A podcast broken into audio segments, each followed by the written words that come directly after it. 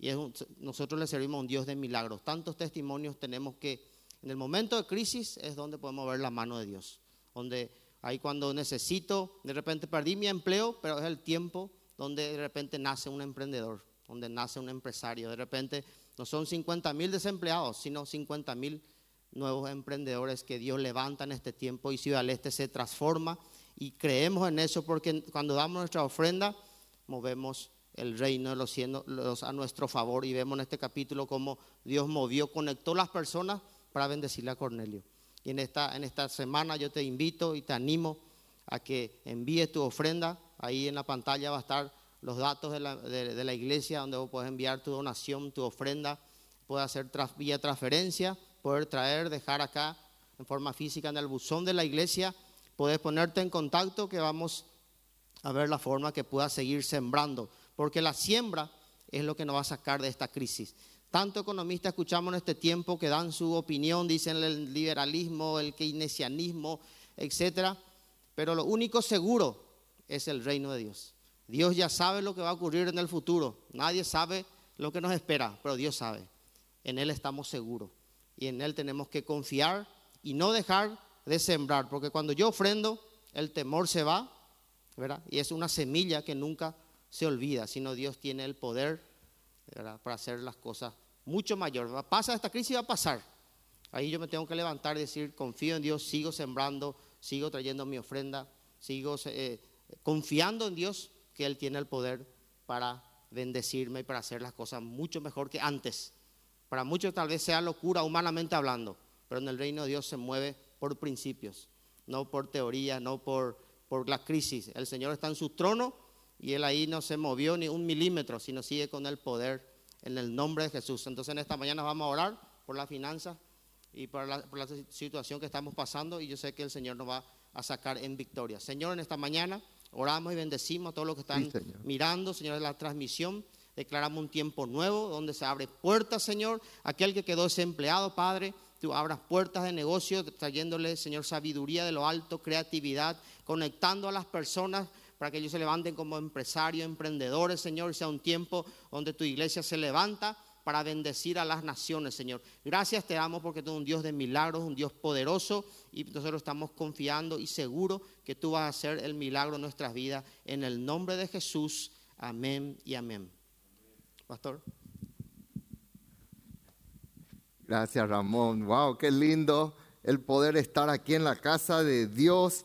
Y así como dijimos el viernes, proclamamos que en breve, ya eh, siguiendo también todos los protocolos, vamos a reunirnos eh, en forma escalonada, pero vamos a hacerlo en el nombre de Jesús. Oramos para que mayo podamos tener ya esta tremenda noticia, esta tremenda victoria.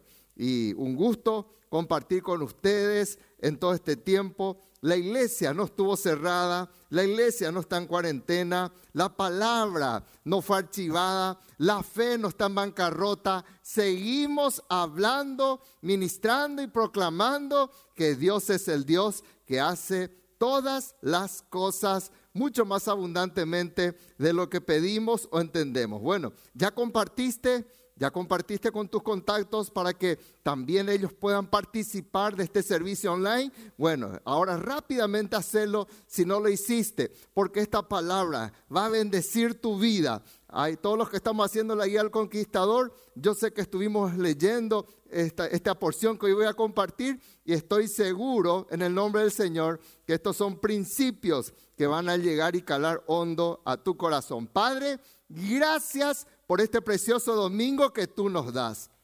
Hoy no es un día cualquiera, hoy es domingo resurrección, hoy es día que tú hiciste para que nos gocemos y nos alegremos en ti. Gracias porque podemos estar aquí en tu casa. Gracias porque podemos poner aquí nuestros pies en el altar, Señor. Gracias por este tiempo de adoración, de alabanza, por estos desafíos, Señor. Gracias por las almas, Señor, que han hecho la oración para entregarle a Cristo sus vidas. Gracias, Señor, por los milagros económicos. Y gracias porque aún mayores cosas tú harás para reactivar, Señor, a tus hijos en el nombre de Cristo Jesús. Amén y amén. Muy bien, vamos entonces ya rápidamente a la palabra del Señor. ¿Dónde? En Marcos, así como ustedes tienen ahí en su pantalla.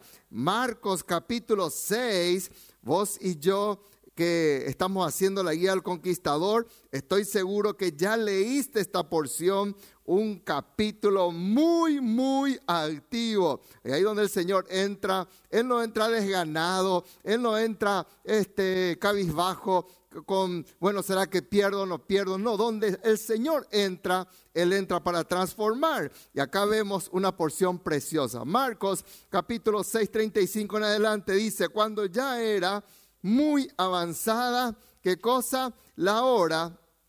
Voy a leer acá la Biblia. Cuando ya era muy avanzada la hora, ¿qué pasó? Sus discípulos se acercaron a él diciendo, el lugar es desierto y la hora ya muy avanzada.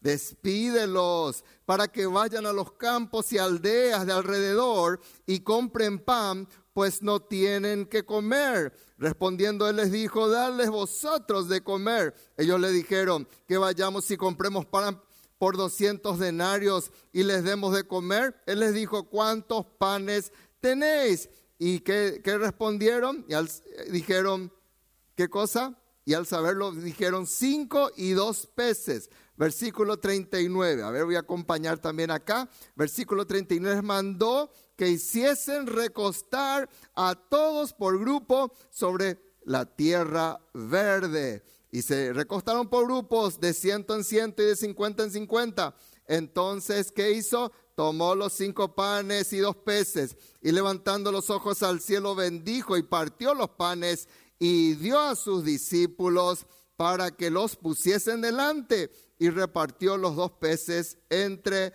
todos. Y comieron todos y se saciaron. ¡Wow!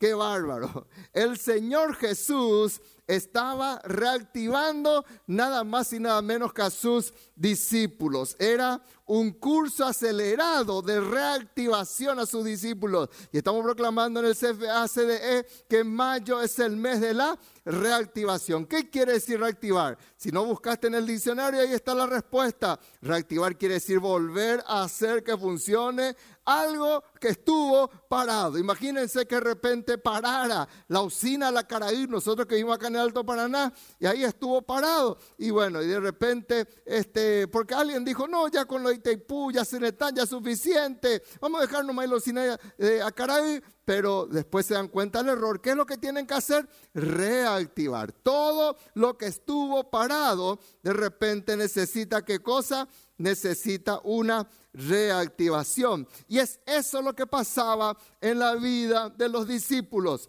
Conste que era un tiempo en donde ellos estaban viendo tremendos milagros del Señor, pero ellos estaban en cierta forma desanimados. Y en este tiempo, hoy estamos escuchando mucho de esto. Vamos a reactivar la salud, vamos a reactivar los cultos, vamos a reactivar la economía, vamos a reactivar en el nombre de Jesús la libertad de las personas. Muchas cosas que hablan de reactivación, pero sobre todo lo espiritual no puede morir porque nosotros somos espíritu, somos alma, somos cuerpo. Y si nosotros dejamos que lo espiritual se muera, nuestras emociones son afectadas y por ende también nuestro cuerpo. Y tu cuerpo puede estar propenso. Si tu sistema inmunológico cae, vos vas a ser una persona que puedes recibir todos estos virus y te puede afectar. Pero si su si tu sistema inmunológico está fuerte, el virus hasta te puede tocar así de paso, pero va a pasar de largo en el nombre de Jesús. Muchas personas ya están, están infectadas, ni se dan cuenta, ni saben. ¿Por qué? Porque su sistema inmunológico está bien activo y ahí está trabajando, echando fuera todo virus, echando fuera toda peste en el nombre de Cristo Jesús. Y el Señor Jesús le reactivó a sus discípulos. La pregunta ahora, eh, vamos a mirar, pero antes de hacer eso, ¿por qué? Ellos estaban en un momento difícil. Primero, ellos estaban en shock. ¿Por qué estaban en shock? Porque se enteraron que le decapitaron a Juan el Bautista. Juan el Bautista era un hombre tremendo. Él era un profeta. Él era considerado, hasta por el propio Señor Jesús, fue considerado como uno de los hombres más prominentes que vino en la tierra. Y ahí estaban en shock de repente escuchan de que este hombre preeminente, un hombre santo, un hombre justo, un hombre que le hacía callar a los fariseos, que le hacía callar al mismo Herodes, de repente él estaba muerto y no solamente le mataron, le decapitaron, le, vamos a decir, era una, deshonra porque su cabeza comenzó a recorrer una fiesta. Imagínense, le decapitaron y seguramente los discípulos también, ¿y, cómo es esto? ¿Dónde está nuestra protección? ¿Te hiciste alguna de estas preguntas? ¿Cómo puede pasar esto a un hombre tan justo, tan íntegro? En segundo lugar, estaban cansados. El propio Señor Jesús se dio cuenta. Dice en el versículo 31, ahí está. Miren por favor, Él les dijo, venid vosotros aparte a un lugar desierto. Venid a un lugar, ¿qué cosa? Desierto. ¿Por qué? Porque justamente estaban cansados y descansen un poco, le dice el Señor. Porque iban muchos, venían de manera que ni aún tenían tiempo para comer. Y estaban cansados. Y una persona cansada necesita ser reactivada. Una persona cansada puede parar. Una persona cansada de repente no puede reaccionar bien, no tiene ideas claras porque está cansado. Pero qué lindo cuando nosotros vemos que el Señor se da cuenta de nuestra situación y Dios quiere reactivar tu matrimonio, Dios quiere reactivar a tus hijos, Dios quiere reactivar tu economía, Dios quiere reactivar tu relación personal, espiritual con Él. Dios quiere reactivar todo lo que está parado. Aleluya. Y no dejes que todo este tema del COVID te deje confinado espiritualmente. Ni en el nombre de Jesús en a salir otra vez. No dejes que esté ahí confinado los abrazos, el temor, el pánico que no gobierne tu ser. En el nombre de Jesús, reactiva todo en el nombre de Jesús. Porque Dios quiere reactivar nuestras vidas. Y ahí estaba el Señor en el desierto y comienza el curso acelerado de reactivación para esos discípulos para esos discípulos cansados. Y el Señor, todo aquello que estaba parado, comienza a qué cosa? Volverlo a poner en funcionamiento. En el nombre de Jesús. Cancelamos todo COVID en nuestra nación. Maldecimos todo coronavirus en el nombre de Jesús. Todo lo que viene en contra de nuestra nación y del mundo toda esta plataforma del anticristo lo cancelamos en el nombre de Jesús y proclamamos que se reactiva el fuego, se reactiva el amor, se reactiva el afecto, se reactiva todo lo que estuvo muerto, resucita en el nombre de Cristo Jesús. ¿Cómo desea el Señor reactivarnos? Primero, con la confesión. Amén. Digan ahí dónde, dónde estás ahora, recibiendo el programa, recibiendo nuestra señal de sí, con la confesión. Necesitamos confesar. Hay dos tipos de confesiones. En primer lugar está la confesión de los discípulos. Versículos 35 y 36 que leímos. Ellos le dijeron al Señor, Señor, ¿qué cosa? La, la hora está muy avanzada el lugar es desierto. La hora ya es muy avanzada, dice, versículo 36. Despídelos para que vayan a los campos y aldeas de alrededor y compren pan, pues no tienen que comer. Varias cosas nos enseñan los discípulos para mal. Cosas que no tenemos que hacer. En primer lugar, hablan de desierto. Dice, estamos en un desierto. Y cierto, era un lugar montañoso, no, era un desierto como el Sahara, puro arena. No, el desierto en ese lugar era, es un desierto montañoso. No había shopping, no había nada para comprar. Era un lugar inhóspito. Y les dicen, el lugar es desierto. ¿Cuántas personas hablan solamente de su desierto? Hablan del desierto que vencieron en sus matrimonios y hablan solamente de desierto comparten, beben, se alimentan de rocas, se alimentan de arena, no hagas eso. Y los discípulos comían y estaban ahí hablando del desierto. ¿De qué también hablaron? Le dijeron, Señor, la hora está muy avanzada. Solamente habla del cronos, habla del tiempo terrenal, habla de lo pasajero. Habla como si fuera que todo esto es lo primordial y todo lo de la tierra es pasajero. Después llega lo eterno. Nosotros, todo esto va a terminar. Nosotros tenemos que estar preparados. Cristo viene pronto. Esto es pasajero. No estemos solamente supeditados al cronos de este tiempo, a todo lo que es cronómetro, cronología, todo lo que venga del cronos, el tiempo humano, de las 24 horas por día, de los meses, de los años, de los siglos. Eso viene todo el cronos. Eso va a pasar. En tercer lugar, los discípulos se creían profesores. Le dije, Señor, despídelos ya. despídelos ya. ¿Cuántas veces quisimos enseñarle al Señor Jesús lo que tiene que hacer? no tengamos actitud, no hagamos ese tipo de confesión. Y toda una mala confesión, como ya mencionamos en un live, toda mala confesión se anula con una confesión de poder y con una confesión de victoria. Si vos te callás solamente escuchando las malas confesiones y te callás escuchando, ah, me voy a morir, yo voy a entrar en el, quizás yo sea el próximo que va a estar en esa tumba, quizás yo sea el próximo que voy a estar ahí en ese este, cremado. No, no hables así.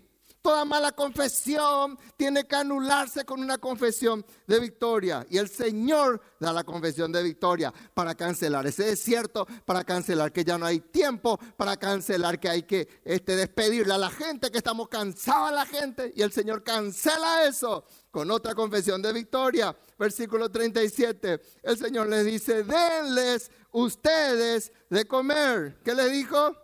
Denles ustedes de comer. Por un lado, los discípulos hablan de desierto, hablan del cronos, hablan de cosas malas y el Señor habla de desafíos. Aleluya.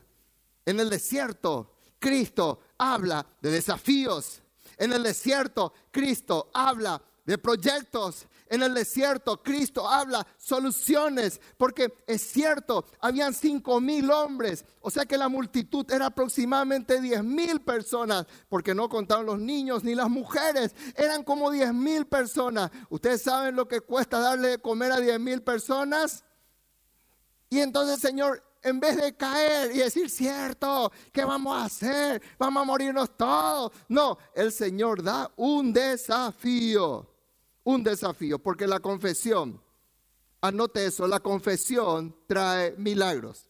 Si nosotros tenemos confesiones espirituales, vienen los milagros. Cada vez que confesamos la palabra de Dios, cada vez que nosotros entendemos el homologos, ¿qué es el homologos? Homo quiere decir igual, logos quiere decir palabra. Entonces yo utilizo el homologos. ¿Qué quiere decir? Hablo igual a la palabra. Ese es el homologos. Entonces yo permito que el homologos se entre en todo mi ser, inunde todo mi ser y yo me preparo en el nombre de Cristo Jesús. Diez veces cuando había caos en Génesis 1, diez veces el Señor dijo, y sea tal cosa, y sea tal cosa, donde había caos, donde había confusión, donde había, de repente no había un norte, pero ahí el Señor habla y todo se alinea. Ahí está un chico de 13, 15 años más o menos, llamado y a David y entra un profeta y le dice, vos vas a ser rey,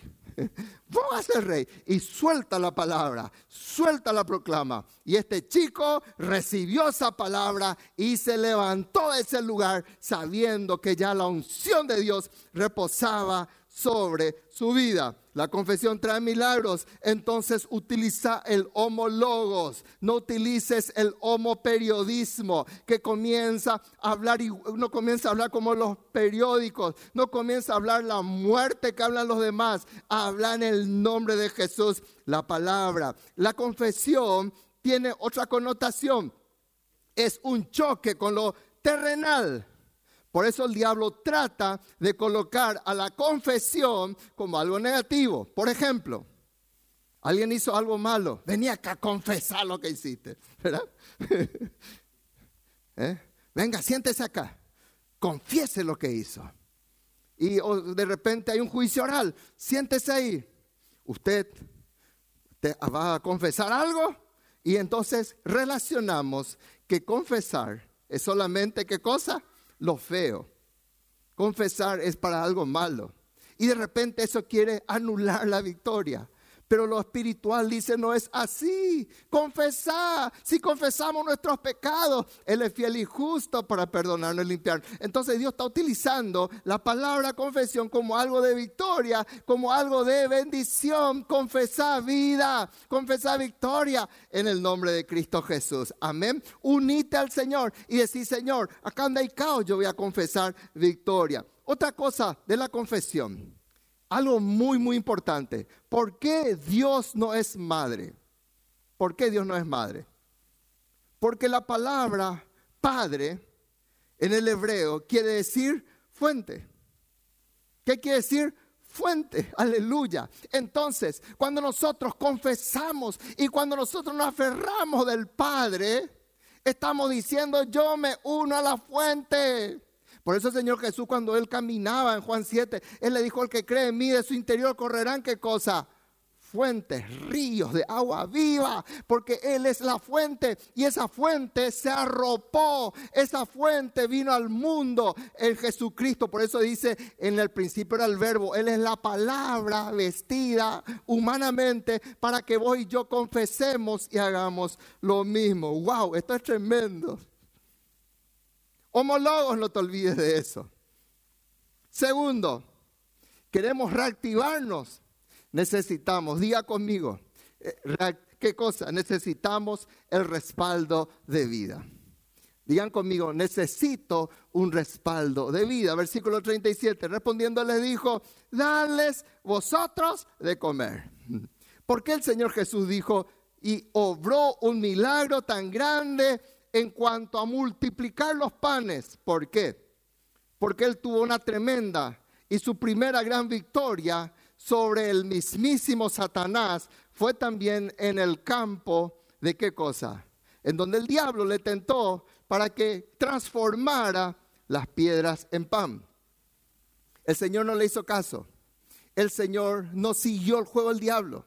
Entonces, Él decidió qué cosa. Él decidió aferrarse a los preceptos de Dios y él tenía entonces un respaldo ahora de parte de Dios para que así como él venció en el desierto, ahí en Mateo capítulo 4, en donde él le venció al diablo, ahora él tenía un respaldo de vida para hablar y en el nombre de Jesús hablarle a esos cinco panes para que esos panes se multipliquen. Cuando hay un respaldo de vida, van a decirnos muchas cosas. Yo escucho muchísimas cosas me tirotean de repente por todos lados. Pero cuando hay un respaldo de vida, cuando vos tenés esos frutos, vos tenés testimonio, entonces ese respaldo de vida te va a llevar a una gran victoria. Por eso el diablo quiere cancelar. E, eso es lo que quiso hacer con José en Egipto. Si caía José, no iba a haber un respaldo de vida para mayores bendiciones. Y vos y yo de repente vencemos en algo que parece tan chico, que es lo que tiene convertir un pedazo de piedra en pan. Pero eso, si nosotros caemos, perdemos la gran multiplicación. Tremendo es eso. Tremendo es eso. Por eso los jóvenes son atacados. Y viene el diablo y dice, eh, ¿qué es lo que tanto? Fornicás y qué. Acostate y qué. ¿Por qué? Porque él sabe que al caer acá se cortan muchas bendiciones allá. Pero cuando vos y yo decimos en este tiempo, yo no voy a robar, yo estoy a lo mejor desempleado, se acabó todo mi putumo, se acabó todo ya, estoy mal, como dijo alguien, ¿verdad? Está feo, voy a robar. Y cuando nosotros caemos en ese, en esa armadilla, en ese lazo del cazador, lastimosamente nos privamos de tremendas multiplicaciones que Dios quiere darnos. Espero poder explicarme lo que estoy diciendo. Por eso miren lo que dijo el Señor Jesús, Lucas 19, 17. Miren, qué importante, qué importante es ser fiel en lo poco, porque lo fiel te da autoridad, lo fiel te da bendición. Miren lo que le dijo el Señor Jesús. Señor, vos me diste cinco minas, eh, como diciendo, es poco, Señor, pero yo trabajé. Yo fui fiel, yo fui leal con las cinco minas y acá te traigo, Señor, diez minas. Y el Señor le dice, bien, aleluya, bien buen siervo, por cuanto en lo poco fuiste fiel. A lo mejor nadie te veía, a lo mejor nadie te valoraba, a lo mejor ni en tu casa te apoyaban, pero fuiste fiel ahí. Yo te doy autoridad, le dice Dios. Vos vas a gobernar, vos vas a ir adelante. Y José es un ejemplo vivo, fue fiel en lo poco fue fiel en la cárcel y Dios le puso allá arriba con autoridad. Porque cuando hay un respaldo de vida y vos y yo cortamos esa mala, eh, ¿qué cosa? Ese mal testimonio, cortamos esa mala proclama, eso se derriba en el nombre de Cristo Jesús. Y cuando vos decís, yo voy a ser fiel en mi noviazgo, cuando vos decís, yo voy a ponerme de novio con un hombre temeroso de Dios o con una mujer temerosa de Dios, cuando vos decís, yo no voy a robarle ni a Dios ni a nadie, te estás cargando, estás cargando tu alforja de bendiciones, de multiplicaciones que vendrán sobreabundantemente sobre tu vida. Es ahora en el desierto en donde más fieles tenemos que ser para que se reactive todo en el nombre de Cristo Jesús. Mire, dice la Biblia, oh almas adúlteras, ustedes no saben que si vos te querés aliar con el mundo, si vos querés ahí jugar con eso, vos te convertís en enemigo de Dios. No, cualquiera que quiera ser amigo del mundo se constituye enemigo de Dios. Tercero, vamos adelante. ¿Cómo el Señor Jesús les reactivó? Esto es tan importante para los hogares hoy en día. Prepare un ambiente de paz. Prepare un ambiente de paz. Versículo 39 dice la Biblia, y les mandó que, que hiciesen recostar a todos en la punta de todas las rocas para que les duela todo. No, ¿dónde les hizo recostar? Les hizo recostar sobre la hierba verde. ¡Wow! ¡Qué detalle tan amoroso el Señor Jesús! Puede haberle dicho, bueno, vayan a formar fila, un metro y medio de distancia o dos metros de distancia. Por ahí se contaminan de pesimismo. No, el Señor no hizo eso. El Señor le dice, vayan, recuéstense. Y en el desierto, entre rocas, qué cosa, wow, qué tremendo. Entre rocas el Señor busca ese detalle tan amoroso, tan tierno y tan delicado de decirle a sus discípulos, vayan y busquen qué cosa, un lugar donde haya un ambiente verde para que se recuesten. Y les dice también de que en el versículo siguiente, en el 40, hagan de grupo en grupo. ¿Por qué? Porque de repente la gente con hambre, hemos visto muchos casos, se avalanchan, ¿verdad? Comienzan, de repente viene este, un camión con provistas, con abundante, y la gente necesitada se va y, y comienza a querer robar. ¿Cuántos casos ya se han visto de eso? Y el Señor toma el detalle de ponerles todo en orden, de 50, de 100, de 150, en hierba verde. ¿Por qué? Porque el Señor quería reactivarles en algo muy importante que era el milagro. ¿Saben qué? Muchas cosas no vienen en bendición porque en los hogares hay personas que en vez de generar paz, lo único que buscan es la guerra. No pueden acostarse en hierbas verdes. Eh, ¿De dónde la mira por toda esta cuenta que ya vino de otra vez? ¿De dónde apareció esta cuenta, viejo? ¿Y cómo es un milagro así? Si están ahí sentados sobre rocas, es como hacerle, como el castigo ante la abuela, es como hacerle arrodillar sobre, no sé, maíz, sobre pedregullo, para que aprenda. Volvamos al ambiente de paz. Está comprobado que en esta cuarentena, misericordia, las peleas matrimoniales, las peleas familiares, porque están ahí encerraditos y no pueden encontrar un ambiente hierbas verdes, no pueden encontrar este detalle amoroso. Yo no me imagino a los discípulos, los discípulos estaban cansados, choqueados, pero yo no me imagino a los discípulos, ay, miren, vaya, Allá hay, en vez de 50, 52 viejas salidas ahí, 50 nomás. Eh, no. Porque el Señor generó todo para un gran milagro. Y todavía no hizo el milagro. Él estaba preparando el ambiente para el milagro. Amén o no amén. Y ese ambiente es tan, pero tan importante. Por eso, que vos en el nombre de Jesús no seas el molotov o la molotov que explota siempre en la casa y que busca siempre, lo único que busca es pelea, lo único que busca es herir y ofender. No seas así porque el milagro se tranca por culpa de eso. ¿Cuánto dicen amén? Amén. Cortemos eso. Hay gente que en la iglesia a veces no se puede quedar quieta y vos le estás hablando, qué linda palabra. Y mira el mensaje que recibí el WhatsApp. Mira el tomate paso mi caramelo, tomate paso el chupetín que trae. Y rompe totalmente ese ambiente de unción. Y vos y yo no podemos ser así. Preparémonos para volver a la casa de Dios. Y en el nombre de Jesús vamos a entrar por sus puertas con acción de gracia. cuando vayamos al trabajo, vamos a ser nosotros los que llevemos la hierba verde. ¿Cuántos dicen amén? Ahí vamos al trabajo. Eh, ¿Dónde está mi café? ¿Dónde está mi media luna? Todavía no desayuné. Eh, buen día, buen día, veo. No, vamos a cortar eso en el nombre de Jesús. Y vamos a ser generadores de qué? De hierba verde para la gloria del Señor. Cuarto, cuarto, perdón, dar gracias anticipadamente.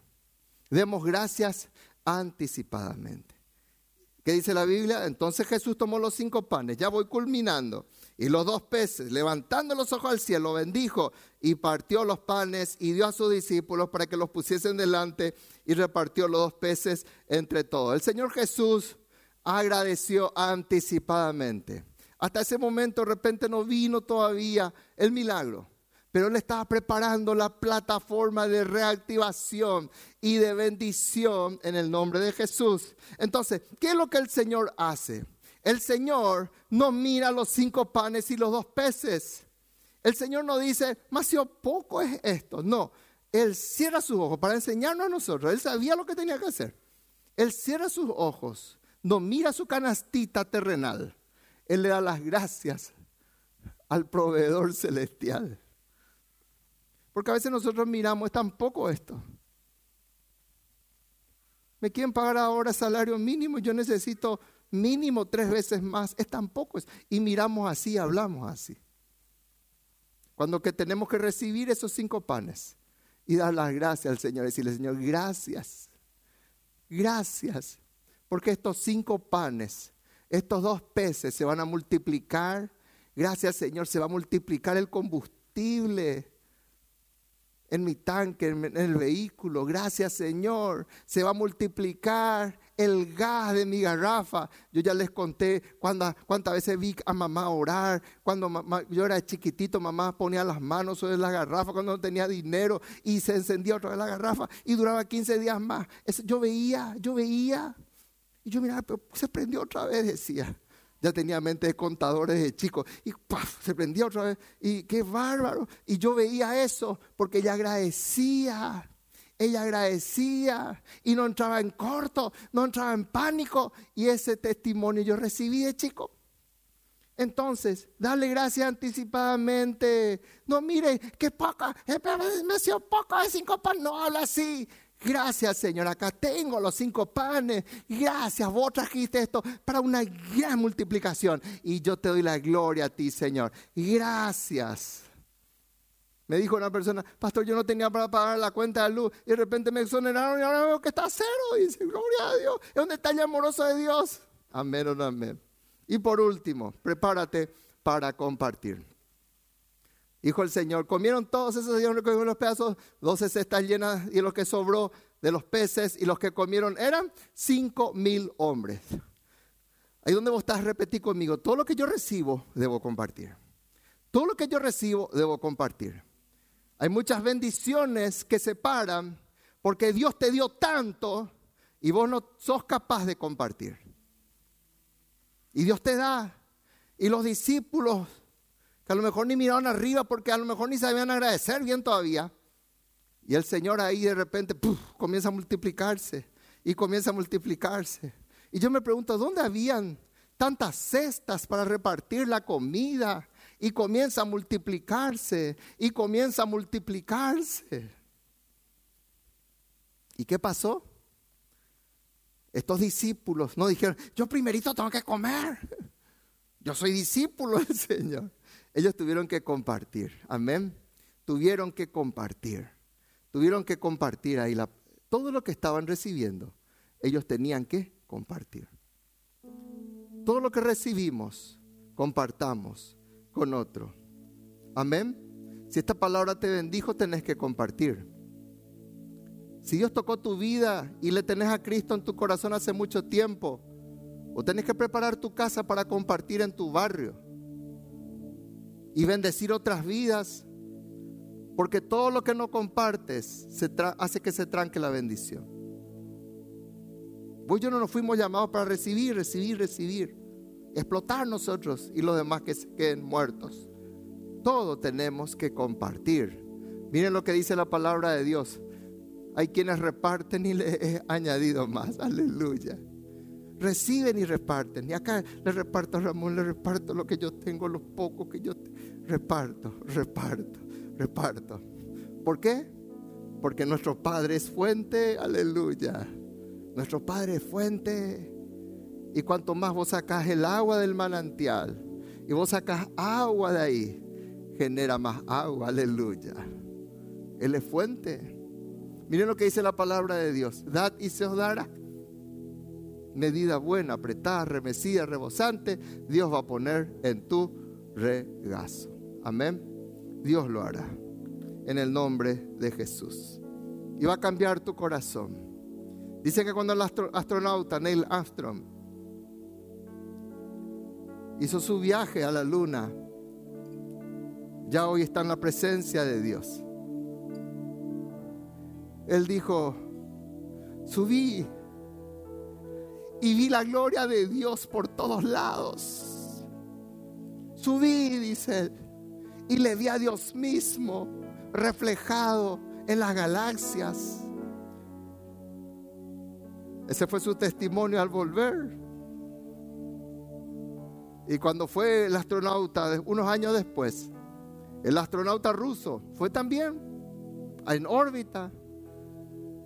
Y él era ateo y él dijo, me fui tan allá arriba. ¿Y qué pasó? No le vi a Dios, no le encontré a Dios. No le encontré a Dios. Y le preguntaron, volvió a el astro, mira, tu colega el ruso dijo, no hay Dios. Y vos decís, yo le vi a Dios. La respuesta está, dijo él en Mateo 5:8. Bienaventurados los limpios de corazón, porque ellos verán a Dios. Aleluya. Cuando vos le tenés al Señor, vos vas a verle a Dios en todos lados. Pero cuando vos no le tenés a Dios, aunque Dios te muestre todas sus maravillas, yo nunca me subí a la galaxia, nunca, aunque veas todo eso. El necio nunca va a creer en Dios así. Pero cuando vos yo le tenemos a Dios, aún en los desiertos, en los momentos adversos, nuestra fe se reactivará. Y todo aquello que estuvo parado volverá a moverse en el nombre de Jesús. Y veremos grandes victorias. Cierren sus ojos. Vamos a orar. Padre, esta palabra caiga en buena tierra. En el nombre de Jesús en el nombre de Jesús. Y aquello que estuvo parado, Señor, se reactive para tu gloria y para tu honra. Cantamos, Pastor Carly Ramón. Cantamos y decimos, ya nos vamos. Sanas mis heridas, cubres mi vergüenza, eres mi alegría. Gracias. Paz en Sí, la Señor. tormenta. ¿Cómo no adorarte? ¿Cómo no rendirme?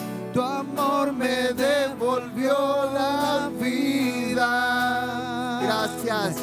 Eres rey por siempre, más que suficiente. Eres torre fuerte, roca de mi vida. ¿Cómo no adorarte?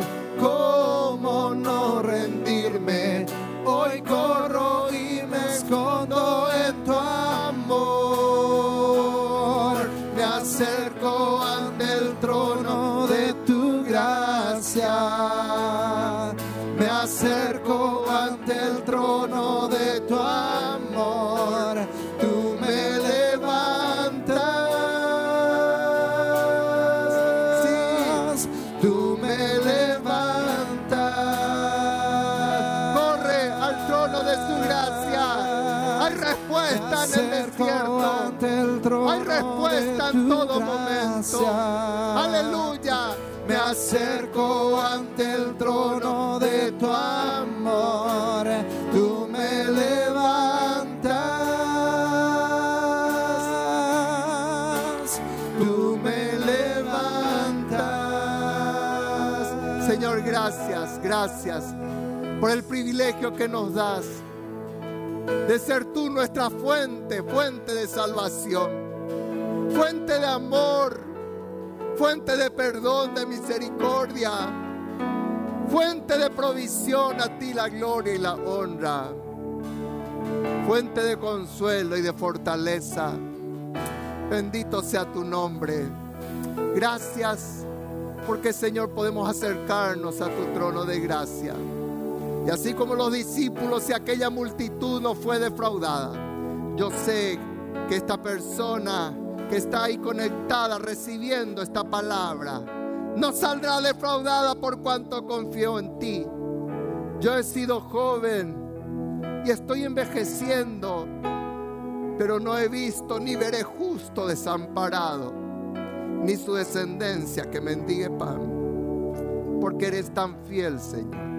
A ti la gloria, a ti la honra, en el nombre de Jesús. Gracias por estar con nosotros.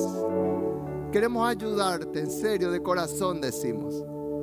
Escribinos en el inbox o escribinos en el 0983 513 mil. Anotá este número, 0983 513 mil. Con gusto vamos a ayudarte. Ayer yo estuve socorriendo a personas en el tweet que me escribían en privado.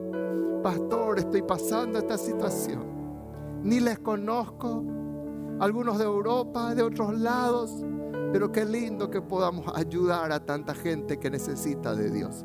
Sea un canal de bendición. Y si vos estás pasando momentos adversos, Dios es tu respuesta. Él es tu pronto auxilio en las tribulaciones. Que Dios te bendiga. Hoy a las 16 horas el culto en portugués, no te olvides. Conectate nuevamente a todos los brasileños. Y a las 18 y 30 horas, el pastor Esteban trayendo también una palabra poderosa. Dios les bendiga. Gracias.